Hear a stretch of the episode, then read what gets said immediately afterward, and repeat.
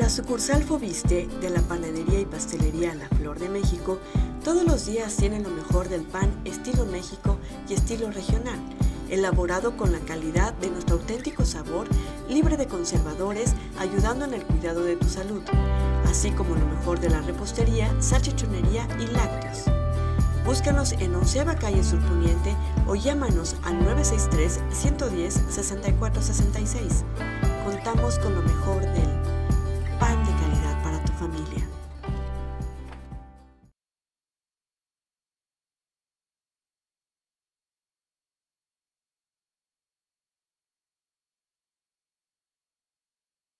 Hola, ¿qué tal? Muy buenas tardes, noches, amigas, amigos de Factory Comunicación Sin Límites.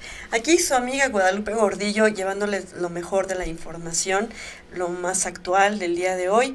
Y bueno, esto eh, a través de Factory News, este es su noticiero. Estamos desde la ciudad de Comitán de Domínguez, Chiapas, hoy lunes 20 de junio del 2022. Estamos en este momento a 19 grados centígrados, vamos a tener una mínima de 15 grados. Em, y bueno, así el atardecer, pero vamos a tener en algún momento lluvias con un poco de electricidad. Y bueno, vamos a tener una mínima, efectivamente de 15 grados, porque va a ir bajando, estamos a 19, va a ir bajando a 17, 18 y hasta 16, 15 grados centígrados el día de hoy. Y bueno, ¿qué le parece si le doy la mejor, lo mejor de la información el día de hoy? A nivel regional, el programa Bienestar para todos los comitecos dice Mario Fox. El alcalde Comiteco y José Aguilar Castillejos refrendan compromiso con la educación y benefician a 41 escuelas en el programa La Escuela es Nuestra. La Secretaría de Bienestar, Delegación Chiapas, hizo entrega de recursos derivados del programa La Escuela es Nuestra a los padres de familia de este municipio, quienes administrarán e invertirán lo recibido en infraestructura educativa. El alcalde Mario Antonio Guillén Domínguez, acompañado del delegado federal del programa de desarrollo en Chiapas, José Antonio Aguilar Castillejos, dijo que la prioridad como gobierno es contribuir en todos los esfuerzos para la educación y dijo, quiero decirles a los maestros, padres de familia y a mi amigo, nuestro delegado, que estoy sumado para que podamos hacer rendir todos estos apoyos que obtenemos de bienestar. Con esto se beneficiará a 41 planteles educativos en un primer momento, pero gracias a la petición del presidente municipal, a José Antonio Aguilar Castillejos, el delegado de bienestar aquí en Chiapas, más adelante se apoyará a todas las escuelas del municipio. Ante estos beneficios, no solo a la educación, sino a las diferentes necesidades que tiene el mismo, que tiene Comitán, Mario Fox agradeció desde este evento a Rutilio Escandón Cadenas, el gobernador del estado de Chiapas, y al presidente Andrés Manuel López Obrador por todo el apoyo y desarrollo para la transformación que ya inició para Comitán. Cabe destacar que con esto se suma un total de 16.000 escuelas beneficiadas en todo Chiapas, de las cuales 159 se encuentran aquí en Comitán, considerando una inversión directa de 590 millones de pesos para este año, recurso que podrá ser destinado a la rehabilitación de la infraestructura de las escuelas, a la implementación de alimentos para los alumnos o a la creación de escuelas de tiempo completo. Muy bien por esto. Y bueno, clausura eh, de los cursos de gastronomía y manualidades también en Comitán. El personal de la Dirección del Trabajo realizó la clausura de los cursos de gastronomía y manualidades talleres que se llevan a cabo para impulsar el autoempleo en la población comiteca.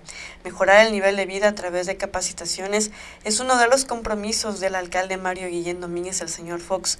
Por lo tanto, se continuará brindando estas herramientas a quienes lo requieran. Cada participante en los cursos obtuvo un reconocimiento cuya entrega estuvo a cargo de Rosa Alicia Hernández Guillén, directora del trabajo, Cielo del Carmen Vázquez Ruiz, regidora, y Eduardo Alfonso Alfonso. Por otro lado, se llevan 300 mil en asalto aquí en Comitán. Una, fuente, una fuerte movilización de corporaciones policíacas se registró esta tarde luego de que a través de los números de emergencia se diera el reporte de un asalto a un transeúnte. Se trata de un empresario quien aparentemente se dirigía a realizar compras para la construcción en una empresa de aceros ubicada en el Boulevard de las Federaciones, a escasos metros de la entrada a la UNACH. Sin embargo, al intentar ingresar a las instalaciones, fue interceptado por dos sujetos que viajaban a bordo de una motocicleta. El afectado menciona que los zampones, quienes portaban arma de fuego, lo despojaron de una bolsa en donde transportaba la cantidad de 300 mil pesos para sus adquisiciones. Las autoridades llevaron a cabo un operativo de búsqueda para tratar de dar con el paradero de los asaltantes, quienes huyeron con rumbo desconocido. Y bueno, la neblina provoca dos accidentes también aquí en Comitán. Dos accidentes se suscitaron la mañana de este lunes en el tramo carretero Comitán-Teopisca, en las inmediaciones de la gasolinera Quijá, aparentemente gracias a la neblina y a la lluvia. En el primero, una unidad de transporte público de la ruta Comitán-Tuxtla no alcanzó a frenar con tiempo y chocó por alcance con una camioneta de la marca Nissan. En el segundo accidente, el conductor de una camioneta de la marca Mitsubishi de color gris perdió el control de la unidad y terminó volcando. Autoridades municipales tomaron parte de los accidentes, atendiendo en el lugar de los hechos a quienes resultaron con lesiones menores. Vamos a un corte. Esto es Factory News. Visita el Parque Yaxna Contamos con cuatro hectáreas de áreas verdes que incluyen juegos infantiles y picnic, teatro al aire libre con capacidad para 500 personas, además de cuatro salas interactivas. Conoce uno de los cuatro planetarios de Chiapas ubicado en nuestras instalaciones, en el que se hacen proyecciones para los más pequeños. En la sala del espacio, adéntrate a los secretos del universo y atrévete a vivir del despegue de una nave espacial. En ciencia y tecnología, conoce a los científicos más importantes de la historia, así como el área de fotoluminiscencia totalmente nueva e interactiva. Además, un robot con estimulación. Disfruta de talleres enfocados al reciclaje, arte, ciencia, medio ambiente y mucho más. Y prepárate, porque muy pronto tendremos a los dinosaurios que llegarán para quedarse. Visítanos en Parque Yaxna. Va por ti, va por Comitán.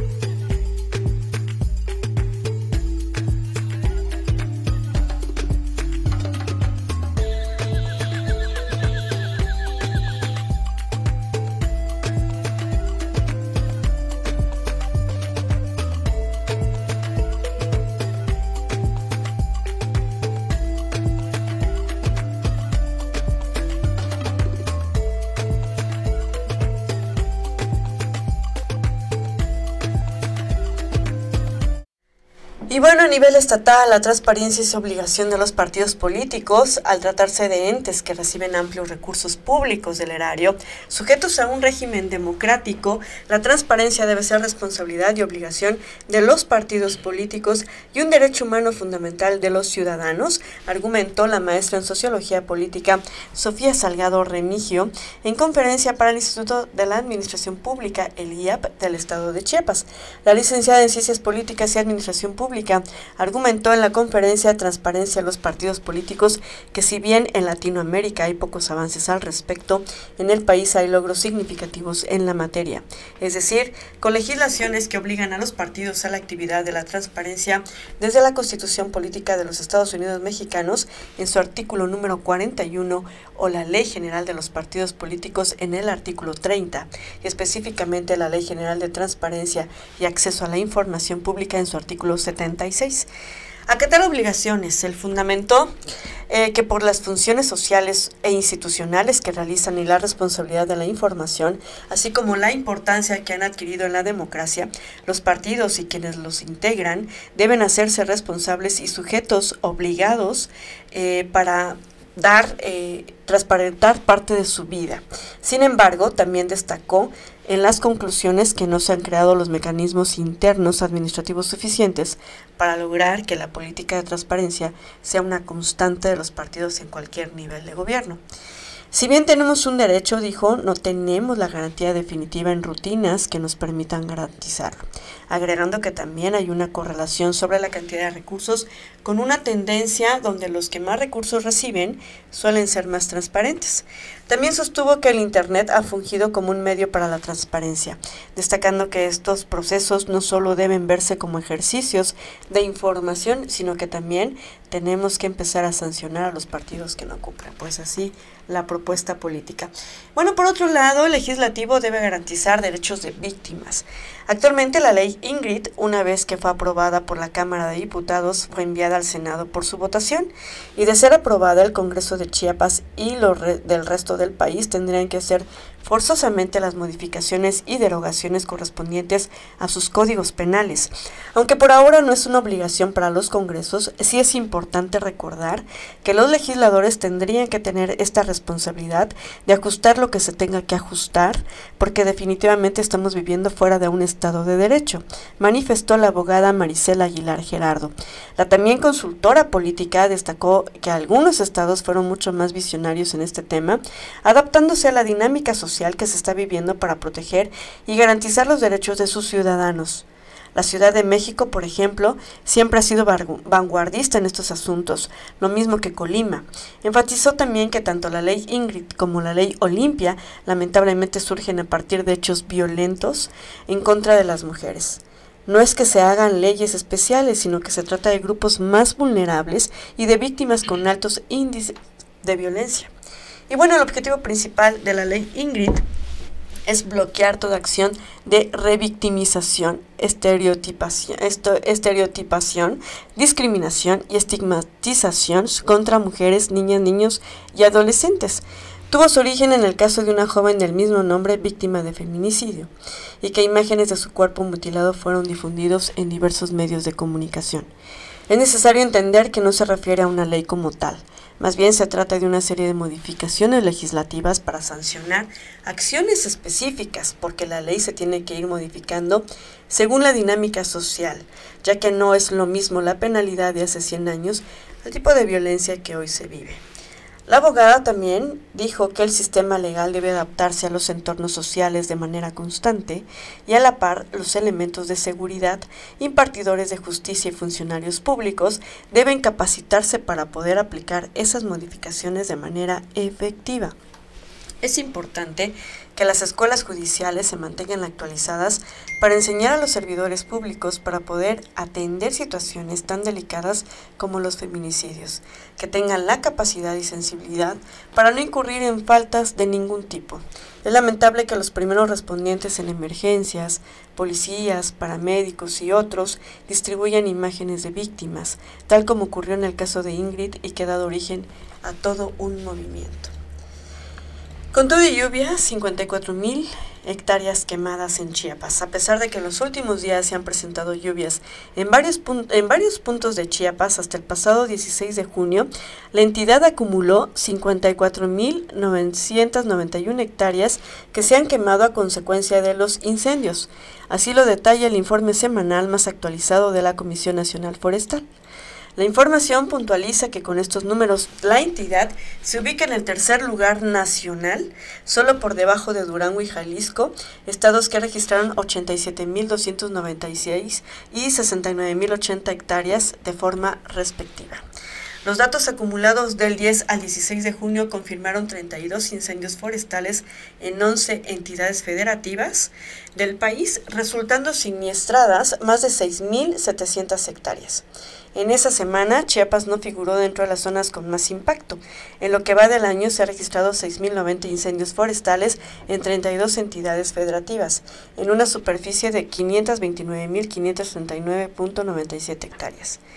De esta superficie, el 93.87% correspondió a vegetación en los estrados herbáceo y arbusivo y el 6.13% a arbóreo, detalló la CONAFOR. La entidad ha reportado 349 incendios forestales, eso se traduce en 46.260.41 hectáreas dañadas de herbáceo. También resultaron con afectaciones 507.30 de arbolado adulto, 423.60 de renuevo y otras 7.800 de arbustivo para hacer un total de 54.991 hectáreas. En el territorio nacional fue una semana número 14 que se reportó el mayor número de siniestros, con 604. No obstante, en la 19 se obtuvo la cifra más alta en relación a los terrenos afectados, con 101.129.68 hectáreas. El Estado de México, Jalisco y la Ciudad de México son las tres zonas del país que registran el número más alto de incendios forestales, con 1.045, 912 y 704 respectivamente. En esta categoría, con 349 siniestros, Chiapas se ubicó en la sexta posición. A nivel local se han requerido 26.727 días persona para liquidar los incendios. Vamos a un corte. Esto es Factory News. Seguimos dando solución a las demandas de nuestro pueblo.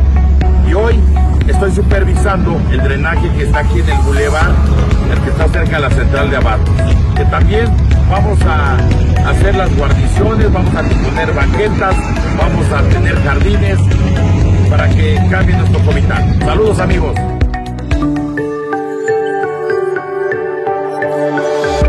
Va por ti.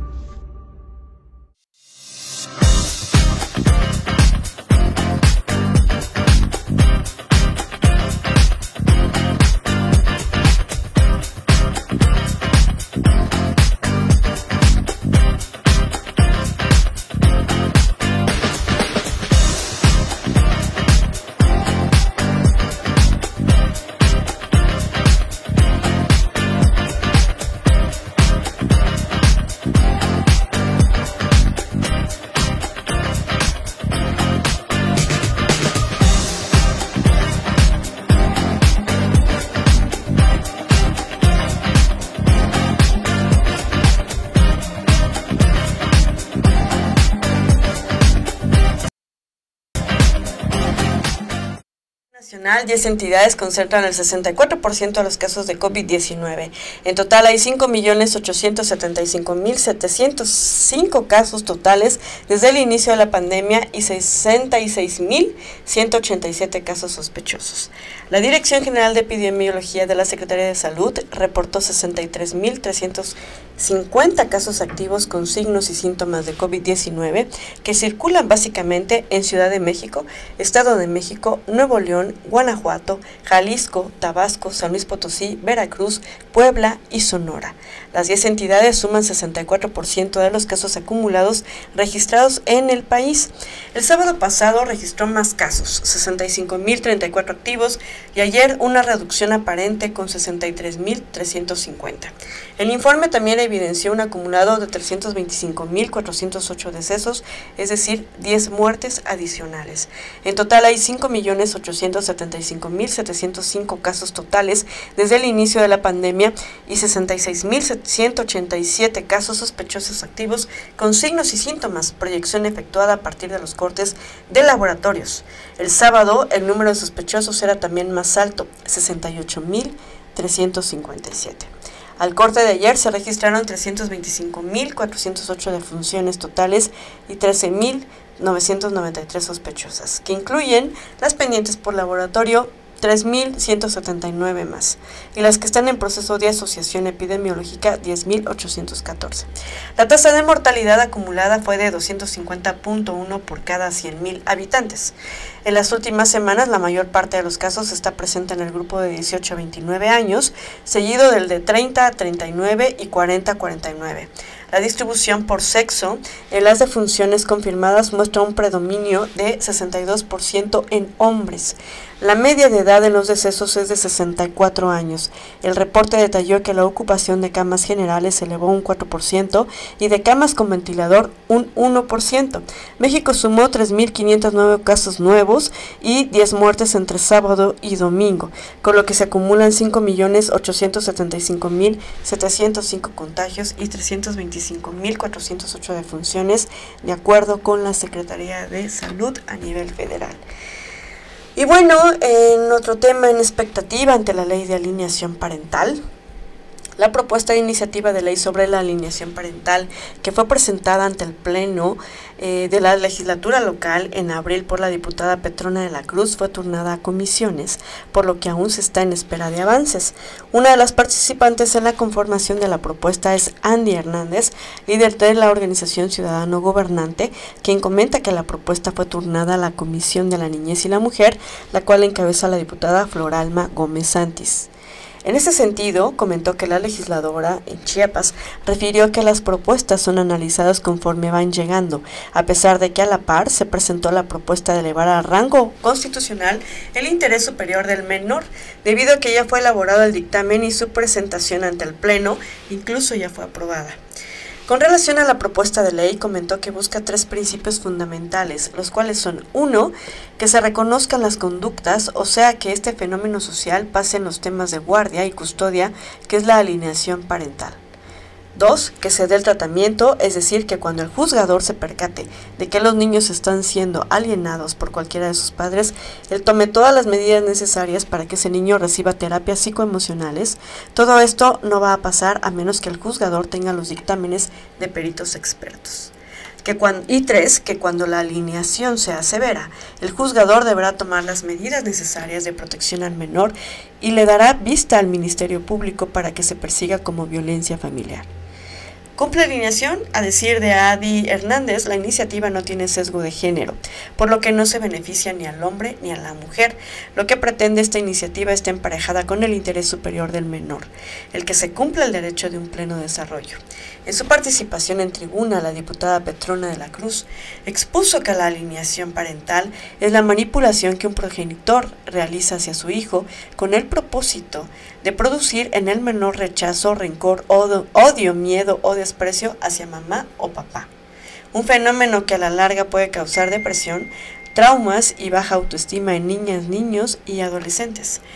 Y añadió también que lo que busca esta iniciativa es el reconocimiento jurídico de la alineación parental dentro de nuestro marco normativo local, como ya lo han hecho algunos estados como Aguascalientes, Baja California, Nuevo León, Querétaro, entre otros. Y bueno, caen delitos federales, pero repunta homicidio doloso, dice la Secretaría de Seguridad. Y aquí en la Ciudad de México, al dar a conocer el informe mensual, la Secretaría de Seguridad y Protección Ciudadana, Rosa Isela Rodríguez, sostuvo hoy que en mayo del registro de delitos federales fue el más bajo del sexenio, con una caída de 26.6% respecto al inicio de la administración. En contraste, reconoció que el homicidio doloso en el país reportó un repunte entre abril y mayo, con la constante de que seis entidades concentran casi el 50% de asesinatos. En Guanajuato se registró un aumento del 72 víctimas en mayo con respecto a abril.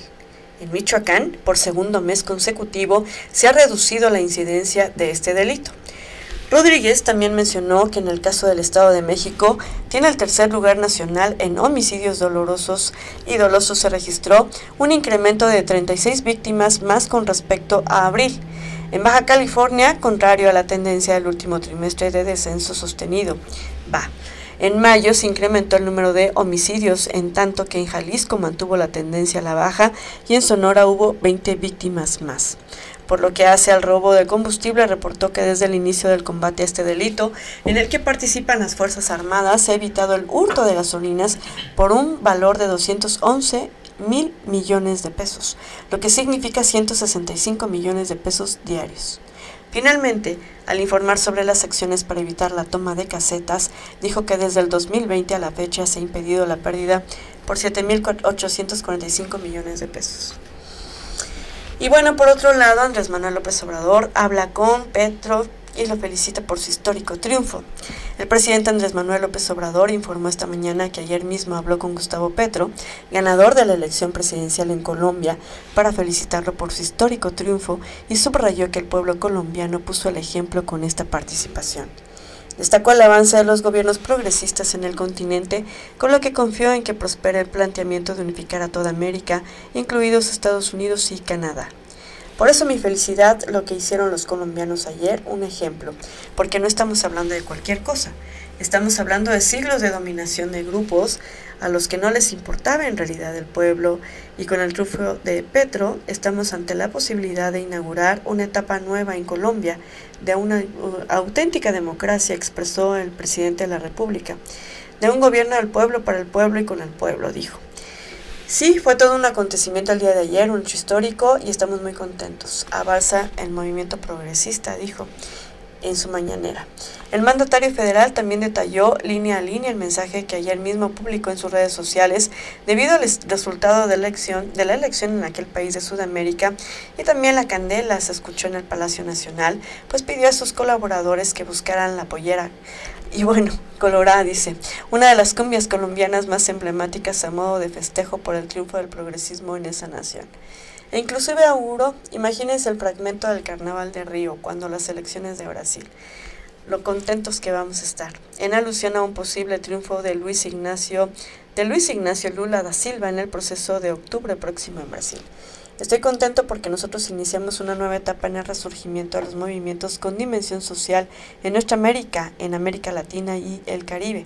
Hace poco los gobiernos progresistas tenían la responsabilidad en varios países de la región.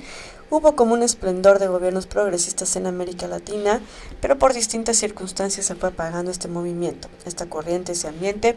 Se fueron perdiendo países y fue regresando el conservadurismo. Cuando llegamos nosotros al gobierno de México, eran pocos los países que tenían gobiernos progresistas.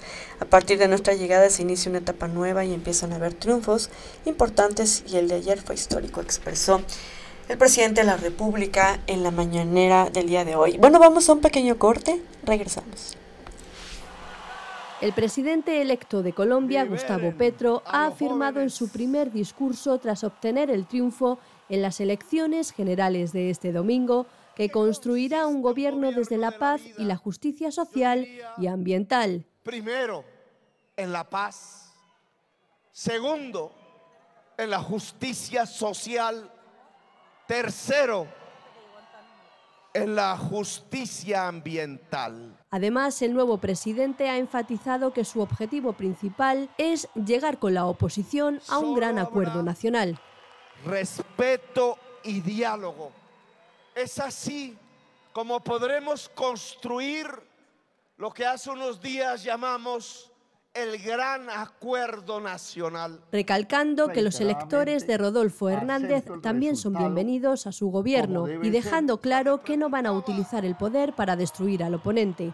Así ha hecho hincapié en que quieren la paz para el pueblo de Colombia y su administración trabajará para que las armas dejen de disparar y dejen de existir. Petro también ha solicitado al fiscal general que libere a la juventud, recordando a los jóvenes detenidos en las protestas de 2021. Respecto a la economía colombiana, ha hecho hincapié en que desarrollará el capitalismo, recalcando que busca una economía productiva que cree puestos de trabajo y producción. Por otro lado, ha señalado que quiere que Colombia esté al frente en el mundo en la lucha contra el cambio climático.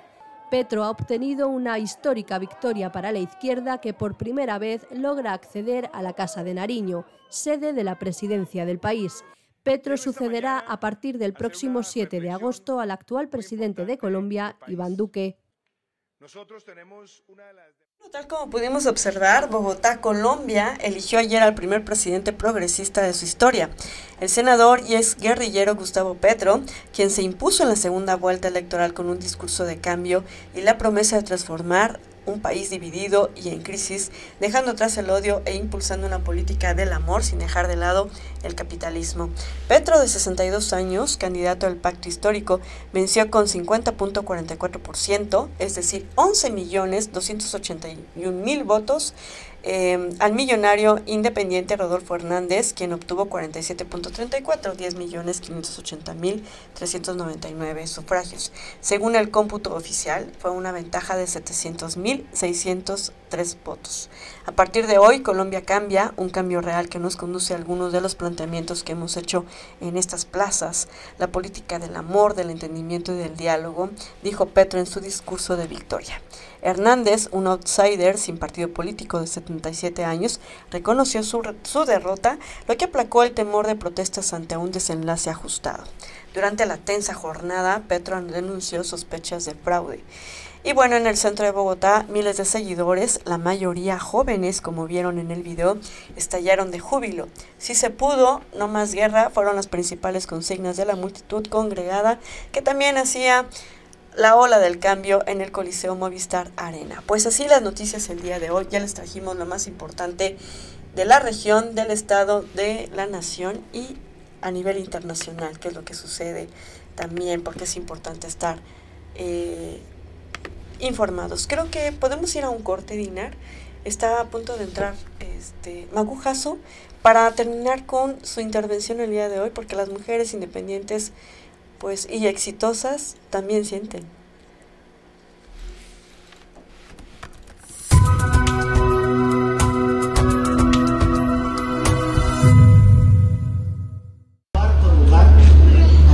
De defunciones por accidentes de motocicleta y en primer lugar de ingreso a hospital por accidentes de motocicleta.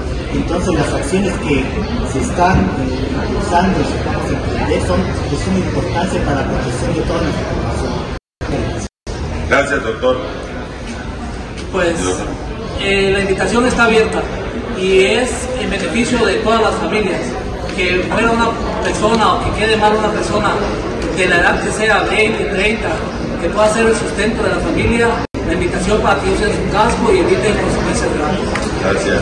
Doctor Yomuguita. Presidente, efectivamente, como ustedes han escuchado, ya los datos estadísticos que mencionan, que impactan y sobre todo tenemos casos ya ahorita de pacientes de 13 años eh, prácticamente en coma por el traumatismo internacional.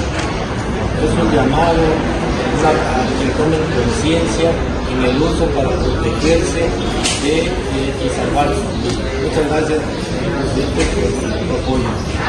Gracias, gracias a todos ustedes por la información y de nueva cuenta, utiliza tu casco y salva tu vida. Saludos, señor Fox.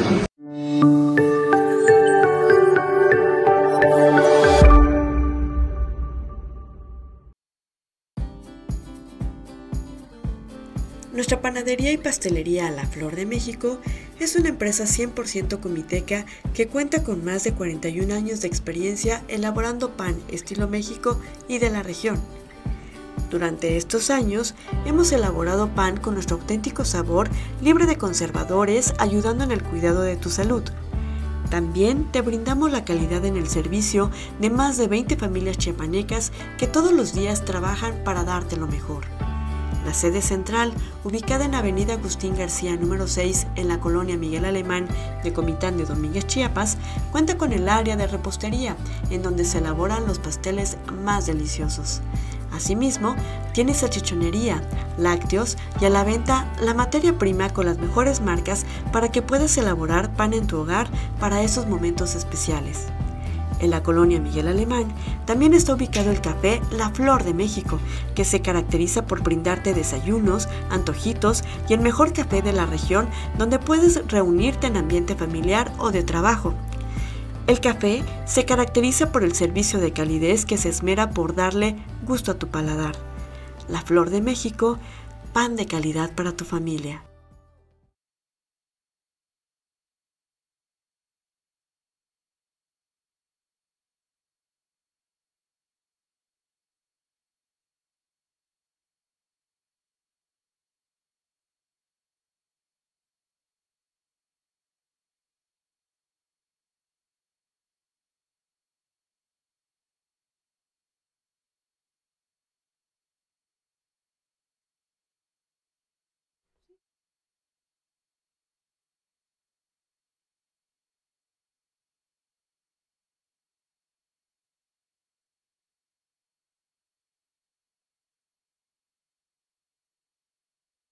Y bueno, antes de que termine ya este noticiero, porque traemos para ustedes esta participación de Maguja So Belmont, ella una gran comunicóloga desde la Ciudad de México. ¿Cómo está el clima por allá?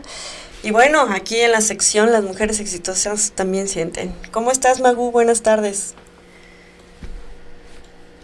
Hola Lupita, ¿cómo estás? A todos los amigos de Factory Comunicación, ¿qué tal? Pues saludos desde la Ciudad de México que bueno, tú ya conoces el clima cambiante de la Ciudad de México, mi querida Lupita, y tenemos ahorita todavía no la lluvia, pero sí vientos eh, totalmente, pues que ahora sí que nos adelantan, que ya no tarda la lluvia y por supuesto a taparse.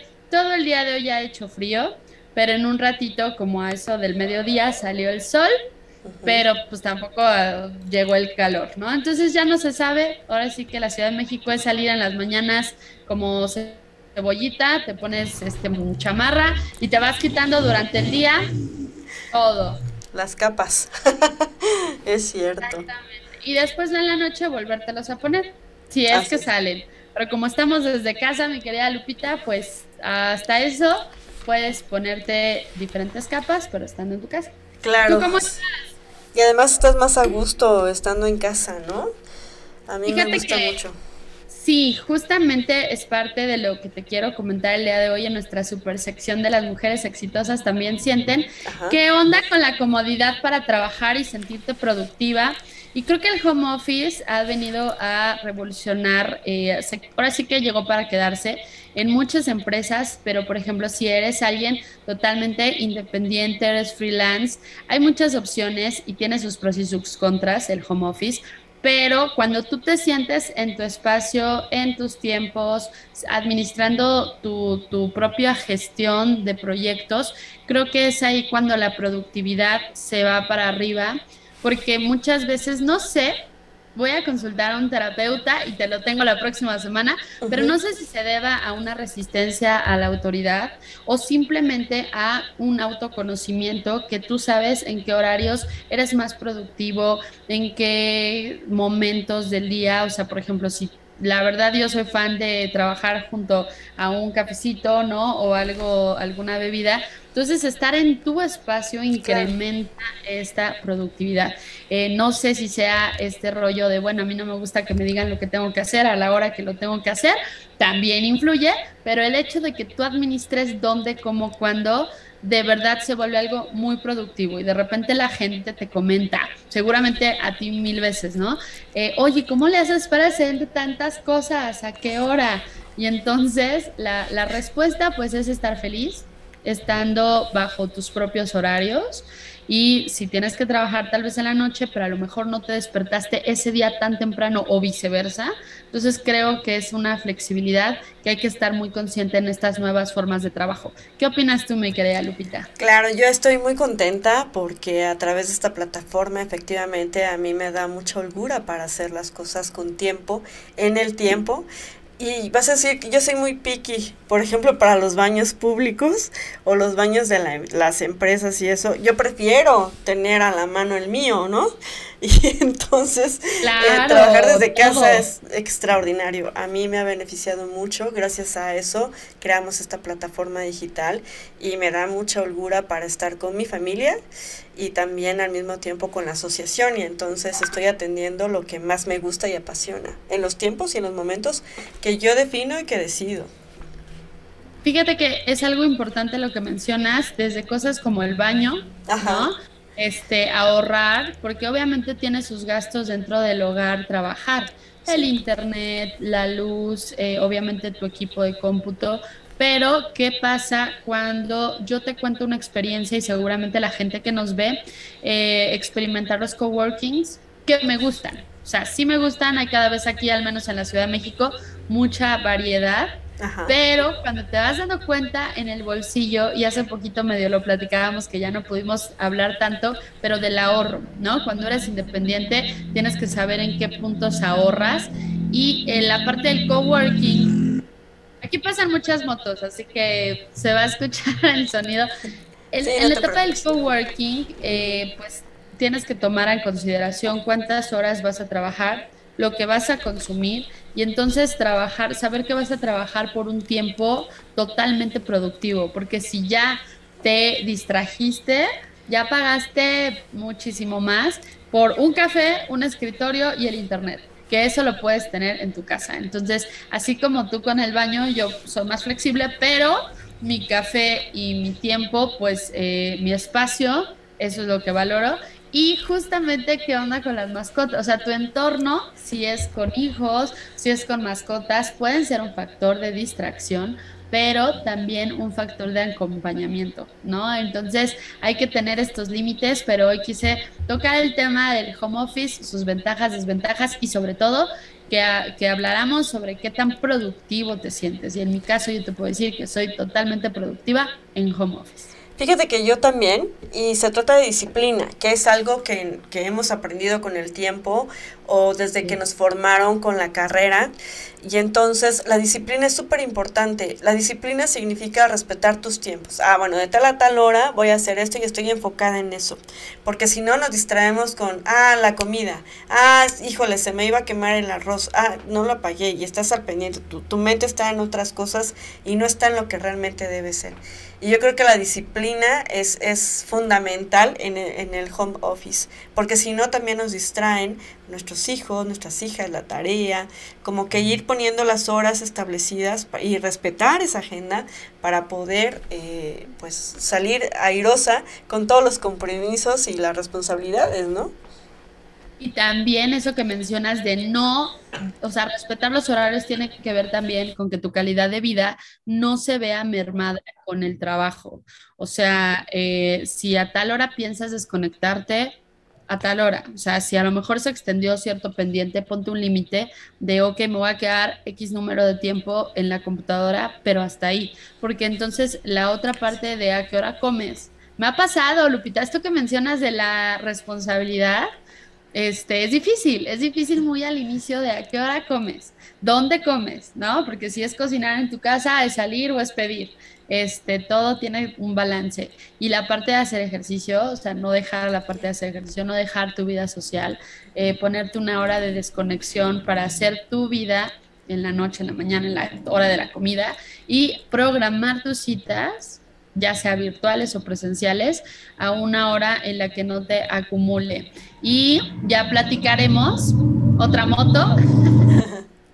Sí.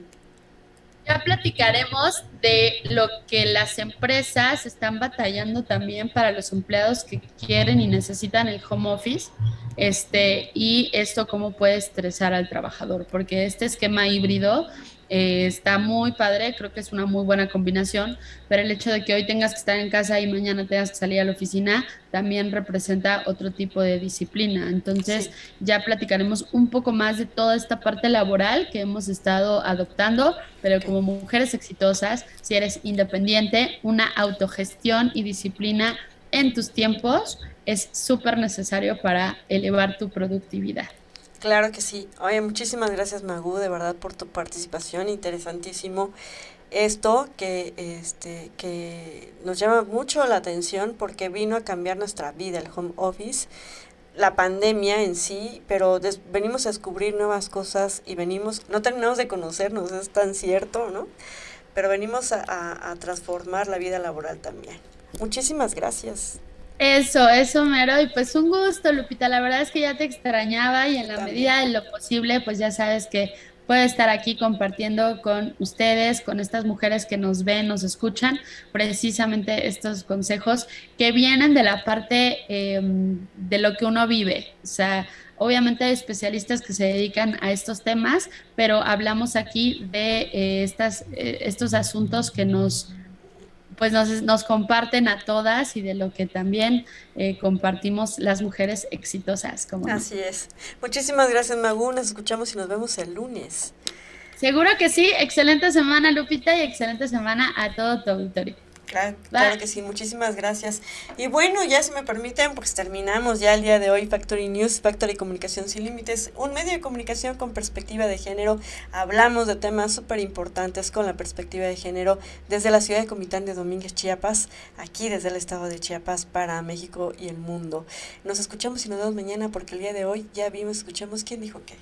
Bye.